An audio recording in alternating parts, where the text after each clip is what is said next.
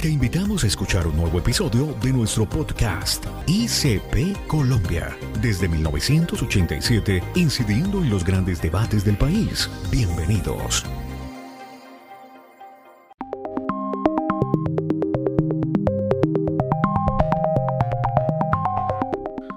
Estamos en un nuevo episodio de Investigaciones ICP hoy para conversar sobre un tema de mucha actualidad en el país y es la justicia digital en Colombia y todo el proceso que hemos vivido a partir de la pandemia.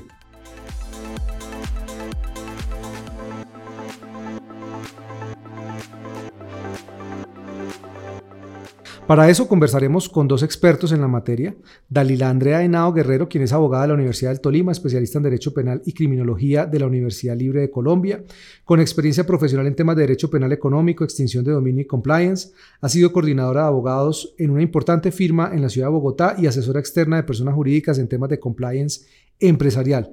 Docente universitaria a nivel de pregrado en áreas de Derecho Penal General y Derecho Penal Especial y miembro de la Junta Directiva Nacional del Colegio de Abogados Penalistas de Colombia.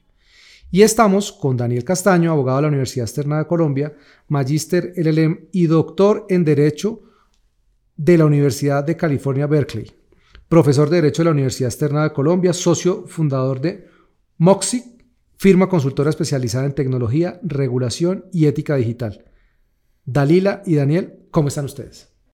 Muy bien, muchas gracias. Muy bien, muchísimas gracias por esta invitación. Bueno, no, a ustedes por acompañarnos hoy. En el marco de las investigaciones que hacemos en el Instituto de Ciencia Política, hemos acompañado a Daniel en la publicación de su estudio sobre la justicia digital en Colombia, las bases para la justicia digital en Colombia, que es toda una revisión del ordenamiento jurídico colombiano, lo que había, lo que se necesitaba, eh, derecho comparado, lo que se hizo en otros países en esta materia. Y en este transcurso de este proceso de investigación se aprobó en Colombia la ley 2213. Recientemente se anunció con bombos y platillos y se dijo por fin tenemos una justicia digital en Colombia. Y entonces arranquemos para conversar o a conversar sobre esta ley y las expectativas que nos han generado los ciudadanos. ¿Podemos decir que ya tenemos una justicia digital en Colombia? Creo que no. Creo que no tenemos una justicia digital regulada en Colombia. Tenemos una justicia por correo electrónico. Lastimosamente, esta ley pues, no nos habla sino de un solo, digámoslo así, mm, un solo conductor o un solo programa genérico para todos y es busquemos cómo conseguir los correos electrónicos de todas las personas y busquemos cómo enviar mensajes de datos de manera eficiente. Es decir, no estamos hablando de eh, cómo generar plataformas o despachos virtuales, cómo acercar la justicia a las personas que tienen acceso a Internet y cómo continuar a la justicia que es teóricamente digital con las personas que no tienen ese acceso a Internet. Nada de eso lo dice la ley. Básicamente es una fiel copia casi del decreto 806 con algunas modificaciones que lastimosamente incluso nos perjudican a nosotros los penalistas, pero por lo demás considero que con la ley no se generó ningún tipo de justicia virtual, es solo bombos y platillos, pero en el papel y en la realidad mejor, nada. Eh, bueno, esa pregunta es muy interesante y yo la dividiría en dos. Desde un punto de vista eminentemente regulatorio, la justicia digital existe desde 1996 está en el papel, es maravilloso, han habido leyes, decretos, documentos, acuerdos, y simplemente lo que viene a hacer esta nueva ley es a reforzar una vez más ese mandato legislativo que siempre hemos tenido desde la ley estatutaria. Lo que sí se abona a la nueva ley es que eh, logra zanjar algunas preocupaciones existentes en torno a la validez de los poderes, de los procesos que fueron iniciados durante el tiempo en el que las medidas de restricción Em, de contactos sociales estuvieron vigentes durante la pandemia. Sin embargo, desde un punto de vista regulatorio, el panorama no cambia, no es que esto venga a transformar sustancialmente lo que ya existía. Desde un punto de vista de producto, y es decir, un producto capaz de articular lo que dice la ley, podríamos decir que esa justicia digital todavía no existe. Pero al margen de la ley, hace falta que se desarrolle ese producto que de, que de verdad lleve a la realidad ese mandato que desde el 96 el legislador le, le impartió al Consejo Superior de la Judicatura como el órgano encargado de administrar la rama judicial. Para los que nos escuchan y no, no se hacen una idea todavía de qué es una justicia digital, hagamos un paréntesis acá y, cada uno ayúdeme a decir cómo se imaginarían ustedes una justicia realmente digital. ¿Qué tendría? Tú hablabas, Alila, de una plataforma. Yo también me lo imagino así, un lugar donde todo está subido, todo y todas las fases del proceso, las partes se comunican con el juez, eh, en el caso del derecho penal, la fiscalía, la procuraduría, todas las partes que intervienen tienen su espacio, todo está ahí colgado, un ciudadano se mete a un aplicativo. Yo me lo imagino así, pero ¿cómo se lo imaginan ustedes? Actualmente partamos de un hecho y es que ni siquiera la forma de hacer audiencias está estandarizada. Digamos, la forma de hacer audiencias, por lo menos en lo que respecta al derecho penal, que es de lo único que puedo hablarles aquí, em, diríamos, mire, el Consejo Superior de la Judicatura planteó Life Size, creo que es como el programa estándar para la realización de las audiencias virtuales. Creo yo salvo mejor criterio, que no es el mejor de los programas, porque además de que presenta muchas limitaciones, pues realmente no es un programa que permita muchas cosas como si otros. No se pueden mostrar documentos en pantalla, no se puede compartir la pantalla, etc. Aún así, ese es el que se pretende, digamos, generalizar en todos los juzgados. Entonces, partiendo del hecho de que ni siquiera tenemos una forma estandarizada de hacer audiencias, pues hombre, estamos hablando de que el inicio a la, o la transición a una justicia digital pues está bastante remoto. ¿Cómo sería una justicia digital, digamos, que permitiría de manera más eficiente llevar un proceso digital, pues simplemente existiendo un espacio virtual al que puedan acceder todas las partes sin diferencias, ¿no? Obviamente, como que todas las partes lleguemos a un despacho a hablar con el juez en una reunión simple. Claro está, que permita, digamos, este espacio, conocer el expediente, cada una de sus páginas, que se permita igualmente acceder a las comunicaciones con las otras partes, porque conseguir, por ejemplo, hoy por hoy el correo electrónico de un fiscal es una odisea. Y eso pues no tiene absolutamente nada que ver con la justicia digital. Si hablamos de una justicia, por ejemplo, como lo plantea la ley, eh, pues por correo electrónico, mínimamente deberíamos contar con pues el directorio de correos de los funcionarios judiciales. No existe. Entonces, partamos de ahí. Mínimo, para poder empezar a hablar de que exista una justicia digital en Colombia, tendremos que estandarizar la forma de hacer audiencias y adicional, tendremos que estandarizar la forma de acceder a las autoridades judiciales. Eso por ahora. Obviamente, pensemos y soñemos con una plataforma digital genérica. Por lo pronto, con eso tendríamos un pasito adelante con la justicia. Muy bien, yo a eso le, le agregaría desde dos puntos de vista. Primero desde el concepto de la justicia digital y luego cómo lo llevaría a la práctica. Entonces el concepto de justicia digital hace referencia a un proceso judicial que yo puedo iniciar desde el otorgamiento del poder, puedo presentar la demanda, se puede agotar toda la fase introductoria, se pueden agotar las audiencias y luego el juez puede proferir su sentencia con plena validez y con cero papel. Digamos que ese sería un concepto de justicia digital. Considera la justicia como un servicio que vive en la nube al cual podemos acceder todos desde cualquier lugar del país y por cualquier medio, y no simplemente esa justicia física a la que estamos acostumbrados. Un ejemplo de una corte realmente digital es la corte de Abu Dhabi, en el cual las partes, si tienen alguna controversia, pueden presentar sus demandas y todos sus alegatos vía digital. Los jueces sesionan desde Inglaterra y nadie tiene que estar en ningún momento ni presencialmente ni tocar ningún expediente para poder que el juez adjudique la controversia de manera definitiva. ¿Cómo llevar eso a la práctica? Eh, eso no se hace ni poniéndole escáner, ni con el correo electrónico, sino que lo que se requiere es una plataforma interoperativa que además sea intuitiva, es, estable y escalable, en el cual se permitan a todos los actores dentro de un proceso judicial concurrir sin ningún tipo de latencia, sin ningún tipo de eh, eh, contratiempo a esa plataforma digital, donde además vamos a tener un formato estándar para guardar los archivos. Yo estaba hablando desde la demanda, las pruebas, los videos que se produzcan, por ejemplo, en sede probatoria, tienen que estar en un, único formato. Eso ya lo advertía yo hace dos años, recién empezó a, regir el decreto 806, que esa, esa fórmula del 806 de ustedes parten, vean ustedes a ver cómo lo logran y buscan la metodología y la herramienta para hacerlos lo que a mi juicio va a hacer y lo que va a, causar es la balcanización de la justicia digital, entendía como la fragmentación tecnológica de todos los despachos en el sentido que cada despacho está adoptando su propia metodología para gestionar eh, electrónicamente un proceso. Y lo que va a pasar es cuando estos casos empiecen a subir a la segunda instancia, yo quiero ver a los jueces de segunda instancia recibiendo cientos de casos en diferentes formatos, cuando se metan a consultar el correo electrónico, ya no está el correo electrónico, cuando se metan al operador que utilizaron ahí, que ojo, no era el oficial de la rama, porque la rama tiene unos proveedores de tecnología oficiales, simplemente eso es lo que pone en peligro es la integridad de los expedientes judiciales. Yo creo que eso, lo, eso es lo más preocupante y a su vez debe ser el objetivo principal de un sistema eh, nativo de justicia digital. Entonces, la ley 2213 lo que hizo fue simplemente volver ley un decreto, eh, oficializar o legalizar el uso del correo electrónico, pero más allá de eso no nos puso a la vanguardia de la justicia, que era lo que se pretendía, que era lo que nos decían que íbamos a lograr.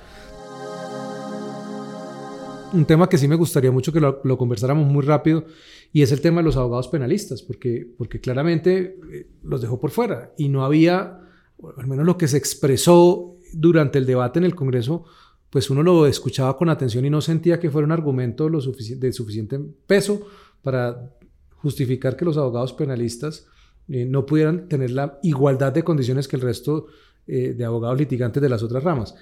¿Qué fue efectivamente lo que pasó y, en qué los perjudica o en qué, o, qué daño le está haciendo ese tipo de exclusión al derecho penal, a los litigantes, por ejemplo? Bueno, parece que el argumento principal fue la supuesta corrupción en los procesos, pero creo que la corrupción en la justicia sucede no solo en el área penal, ocurre en todas las instancias porque es tan simple como llegar personalmente al despacho del juez o del fiscal o de la autoridad competente y tratar de torcer un proceso, digámoslo hablando escuetamente.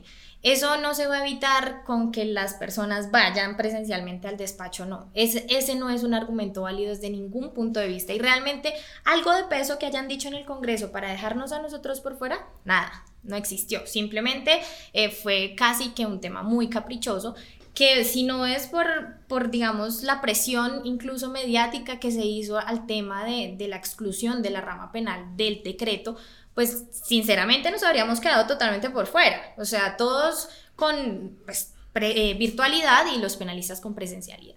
¿Qué pasa? ¿Por qué nos perjudica en, en pues en un amplio margen la presencialidad eh, o la presencialidad excepcional para los penalistas, más bien?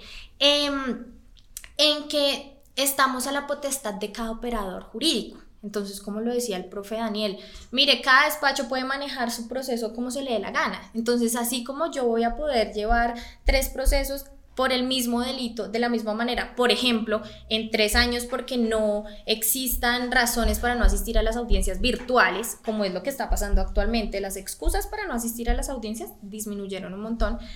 El operador jurídico que decida llevar este caso en, en, presencialidad, pues se va a tomar por el mismo delito, hechos similares, cinco años, seis años, que era lo que se tardaba normalmente un proceso en la presencialidad. Entonces estamos hablando incluso de una vulneración de los derechos fundamentales de las personas que están siendo procesadas y de las víctimas, porque no hay igualdad en la justicia.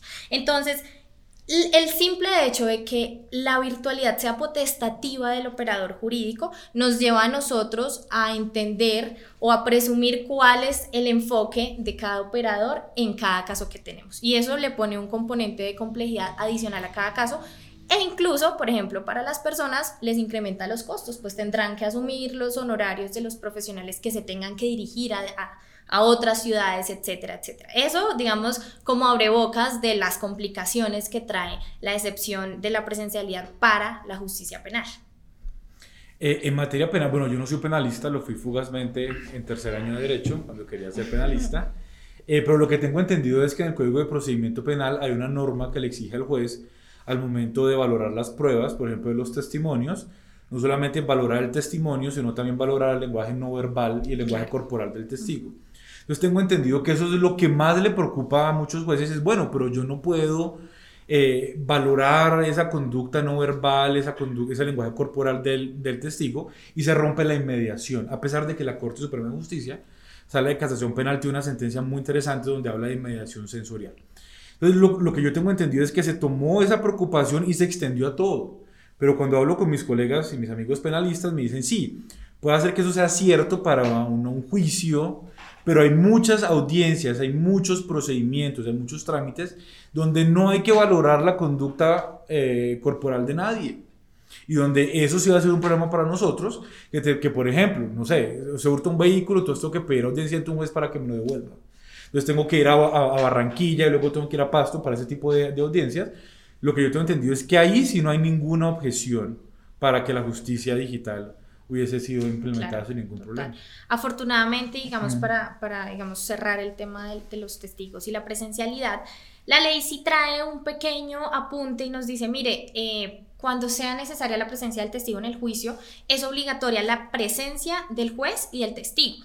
Entonces, digamos, el abogado puede interrogar, el fiscal contrainterrogar eh, de manera virtual, pero el testigo debe estar de manera presencial para que el juez pueda observar, digamos, el tema físico que muy acertadamente nos plantea el profe Daniel. Pero, em, pues en todo caso, ese me parece un acierto. Ese me parece un acierto. No hay necesidad de que, por ejemplo, yo como abogada tenga que dirigirme. Excepto que, por ejemplo, el juez diga, mire, no, no me importa, vienen todos. Entonces, si la audiencia es mañana en Barranquilla, pues hoy me toca estar arrancando. Sí, claro. Pero hay una cantidad de cosas en derecho penal que de verdad no, no requieren. No, no, todo el proceso, excepto, digamos, la fase de testimonios. Todo el proceso puede ser virtual.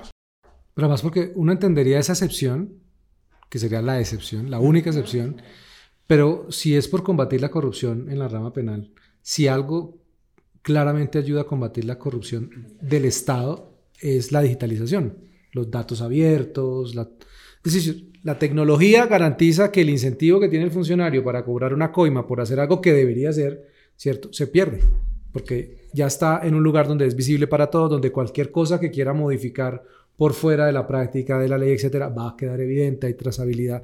Esa sería una justicia digital que nos permitiría realmente superar los problemas de falta de transparencia que tiene la justicia colombiana. Entonces, hablemos, ya, ya, hemos analizado como los detalles y el por qué no lo podemos decir, pero ¿qué, qué, tenemos que hacer entonces a futuro? Porque está claro que llega un nuevo Congreso, eh, queda este como un granito de este gobierno y de este eh, Congreso, pero al próximo Congreso hay que decirle, Aquí hay unos temas que van mucho más allá, indudablemente más allá de los temas políticos que a todos nos pueden preocupar. Digamos, en, eh, actuando de buena fe, habrá que decirle al Congreso, oiga, priorice estos otros temas, que es lo que está faltando. ¿Cuáles serían esos temas que les podríamos decir al Congreso? Sobre todo pensándolo en, algo que a nosotros nos parece muy relevante y es producto de la investigación eh, que hemos adelantado con Daniel y es el tema también de cómo logramos la apropiación de la tecnología por parte de la rama. Eso que, que no haya, lo que ustedes acaban de decir, que cada, eh, que cada eh, jurisdicción no tenga su propia práctica. Eh, lo, lo, de la tecnología me parece súper irrisorio que tengan una plataforma, existiendo ya muchas más plataformas, cualquiera, aquí no le estamos haciendo publicidad a una en particular, todas tienen funcionalidades distintas, pero es increíble que les dé por diseñar una que no tenga las funcionalidades que tienen las otras y la quieran imponer con todas las limitaciones, o que cada una entonces diga, no, esta no me gusta porque esta tiene estas limitaciones, yo cojo otra, yo cojo otra. Entonces, estamos hablando de un país en el que en la provincia un juez promiscuo va a tener que aprender a utilizar distintas eh, aplicaciones, un abogado litigante que esté empezando, o una persona que tenga al tiempo un proceso, eh, por decir algo, civil y otro penal, eh, le va a costar entender cómo en un lado es de una manera y en el otro, antes al menos en presencia sabía que tocaba ir a hacer fila con una carpeta llena de papeles, ahora va a tener que conectar, no, conéctese por esta, con esta clave y a esta otra usted entra por esta aplicación. O sea, imaginémonos eso en un país como el nuestro, las dificultades para que la gente acceda. Entonces, como, ¿cuál debería ser o qué, qué le apostarían ustedes a que el próximo Congreso empiece a tramitar ya realmente un estatuto de justicia digital que debería tener? Creo que eh, necesitamos una armonización realmente de, de, los procesos. Eh, debe armonizarse con, digamos, con la especialidad. Porque no es lo mismo que se haga una armonización genérica que desconozca las particularidades de un proceso, por ejemplo, tan diferente como lo es el proceso penal. Entonces, eh, es, se requiere por parte, por ejemplo, incluso no sé si tanto del Congreso, y lo decíamos acá tras bambalinas antes, no sé si es necesaria incluso una ley, creo que es más un reglamento administrativo, o sea, que venga el Consejo Superior de la Judicatura y se ponga los pantalones y diga, mire, hay que hacer, esto lo vamos a hacer de esta manera, esto se hace así, esto así, y que contrate expertos o ni siquiera contrate. Yo, yo, yo me regalo para ir y poder construir algo mejor hecho y que se pueda solucionar, digamos, el problema de raíz. ¿No? Que podamos hacer, eh, por ejemplo, el reglamento, cómo se lleva a cabo una audiencia eh, preparatoria en materia penal en la justicia virtual. Eso no requiere una ley, eso requiere un reglamento que le permita a las personas conocer a qué se deben atener y así poder generar la confianza en la justicia virtual como concepto porque ese es el principal problema. La justicia virtual como concepto no ha sido algo que haya sido bien acogido ni siquiera por parte de los funcionarios judiciales. Y si decimos que el funcionario judicial que administra justicia no confía en la justicia virtual, ¿cómo vamos a decir que, por ejemplo, la sociedad confíe en la justicia virtual? Entonces, si partimos de ese hecho, hoy en día hay muchos jueces y fiscales que, no, para ellos la justicia virtual no funcionó y usted tiene que irse allá a las 8 de la mañana a hacer fila. Y así está funcionando actualmente hoy, con, con la ley vigente, con todo, tenemos que ir y asumir que ese funcionario no confía en la justicia virtual. si la misma institucionalidad no confía, ¿cómo vamos a hacer que la gente confíe? Se requiere, es básicamente una voluntad política más bien de poder reglamentar de manera eficiente cada uno de los procesos. Ese creo que sería mi, mi aporte. En el mejor de los casos, y partiendo de la buena fe, es que no confíen. En el otro es porque hay un incentivo para, para evitar pasarse a la justicia digital. Claro. Porque ya no son tan indispensables más allá de lo que realmente les toca, que es administrar justicia, interpretar la norma y, resolver el conflicto. Tienen que entrar en otras dinámicas distintas y eso en muchos departamentos, pues yo, yo soy abogado también, en algún momento litigué, desde el secretario del juzgado al que uno le tiene que dar un, un detallito para que le saque las fotocopias bien, no se salte ningún folio, lo haga a tiempo, le haga uno la caridad, acá le tengo que rogarle, por favor, sáqueme bien las copias, que vive de eso. Es decir, hay unas prácticas, ahí sí hay una cultura institucional ya muy, en la forma de operar de la justicia que ya en la justicia digital va a desaparecer. No se va a necesitar. Usted baja el PDF, usted abre, usted mira las pruebas, usted accede al audio, accede al video, puede volver a ver la audiencia, el testimonio, lo que dijo el testigo, puede revisar. En todo momento, 24/7 la información está ahí. Usted no necesita intermediarios. Eso para muchos es perder eh, un escenario de participación que no debería tener. Eh, totalmente de acuerdo. Creo que ahí el tema más del Congreso es un tema de administración y es el, es el órgano encargado de administrar la rama judicial. Yo creo que lo que podría hacer el Congreso para destrabar un poquito el tema sería fortalecer la administración de la rama judicial, por ejemplo, dándole capacidades más técnicas, obligando a enganchar a ingenieros, pero que tengan el mismo rango de los magistrados, por ejemplo, para que las discusiones técnicas no queden diluidas en discusiones ideológicas o en, discusiones políticas o en el por de los casos en discusiones jurídicas. Creo que otra cosa que, que, se podría hacer es revisar cómo se le puede dar un mandato más certero al Consejo Superior de la Judicatura para que actúe. Cambiar todos esos podrán por deberán. Hay un tema de separación de poderes que es indudable. Obviamente para tocar el Consejo Superior se requeriría una, de una reforma constitucional, eso no es necesario. Pero sí se podrían hacer cosas como simplemente darle la orden a la rama judicial que implemente el expediente digital. El Estado colombiano ya lo ha hecho cuando le ha convenido. Les pongo un ejemplo. La declaración de renta. La DIAN hace muchos años descifró este problema. Y hoy en día existe una plataforma interoperativa que interopera con diferentes entidades, trae información, tanto que hemos llegado al punto donde ustedes sugieren su declaración de renta. Y creo que nadie ha tenido ningún problema declarando renta en línea eh, eh, mucho menos durante la pandemia porque se haya caído, porque no haya podido. Sí, entonces, ¿eso que nos demuestra? Cuando se quiere, sí se puede. Entonces, mi invitación es a extrapolar esa experiencia que ya hemos tenido en materia tributaria para eh, aumentar la eficiencia en el recaudo y llevarla a un sistema eh, más eficiente de administración de justicia. Es decir, en plata blanca, que así como son eficientes para cobrar, que sean eficientes para prestar el servicio. claro que sí. sí, sí.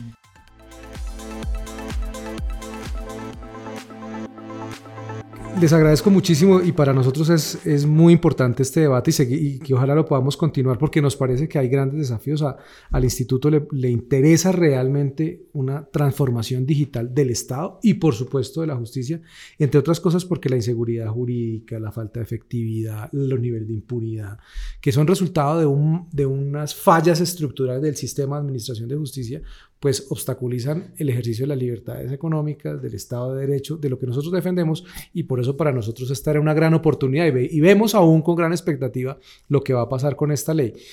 Está claro que esto es un tema administrativo, tal vez más que de leyes, y eso me gusta mucho porque no es pensar que todo tiene que pasar por el Congreso, es buscar, es buscar alternativas y soluciones. Dos temas que ustedes priorizarían. Yo les pongo sobre la mesa el de interoperabilidad, que me parece clave, y el de formación también de las nuevas generaciones de, de operadores judiciales. ¿Cuál otro le añadirían ustedes? Yo le añadiría gestión del cambio, o sea, no podemos simplemente esperar a que esta generación de jueces y fiscales se jubilen para que los que vienen sean los que implementen esto. Creo que hay cosas que se pueden hacer. Eh, y también hay que repensar la educación legal. Hoy en día no existe ninguna facultad de derecho que ofrezca una materia que sea obligatoria en derecho y tecnología. Entonces hay que arrancar por ahí. Bueno, yo creo que hay que fortalecer la institucionalidad en el apoyo al acceso a la justicia virtual. También lo, lo, lo, manifiesta el decreto y, eh, perdón, la ley y dice, mire, en los casos en, los que las personas no tengan acceso a la justicia virtual, entonces deben cubrir ese, ese, ese hueco, las personerías, los despachos municipales, etc. Yo estoy segura de que si hoy una persona va a la personería de Bogotá y dice, mire, es que tengo una audiencia y no tengo internet, le dicen, no, pues no, no puedo hacer nada porque hay desconocimiento incluso en la institucionalidad. Creo que ese es un punto que también debe priorizarse y es cómo el, el Estado armónicamente puede garantizar esos derechos fundamentales al acceso a la información, a la justicia, a las personas a través, pues digamos, de toda la institucionalidad. Me parece prioritario. A los dos muchísimas gracias y esperemos seguir conversando sobre este tema. Esperemos a ver cómo arranca esa implementación con nuevo gobierno, con nuevo Congreso y ya tendremos mucha más tela para cortar. Muchísimas gracias a ustedes y muchas gracias a todos los que nos escucharon y esperamos que continúen esta conversación haciéndonos llegar sus comentarios a nuestras redes sociales www.icpcolombia.org, icp.colombia en Instagram, arroba icpcolombia en Twitter. Suscríbete a nuestro canal y visita nuestro sitio oficial en www.icpcolombia.org. Te esperamos en un próximo episodio. Hasta pronto.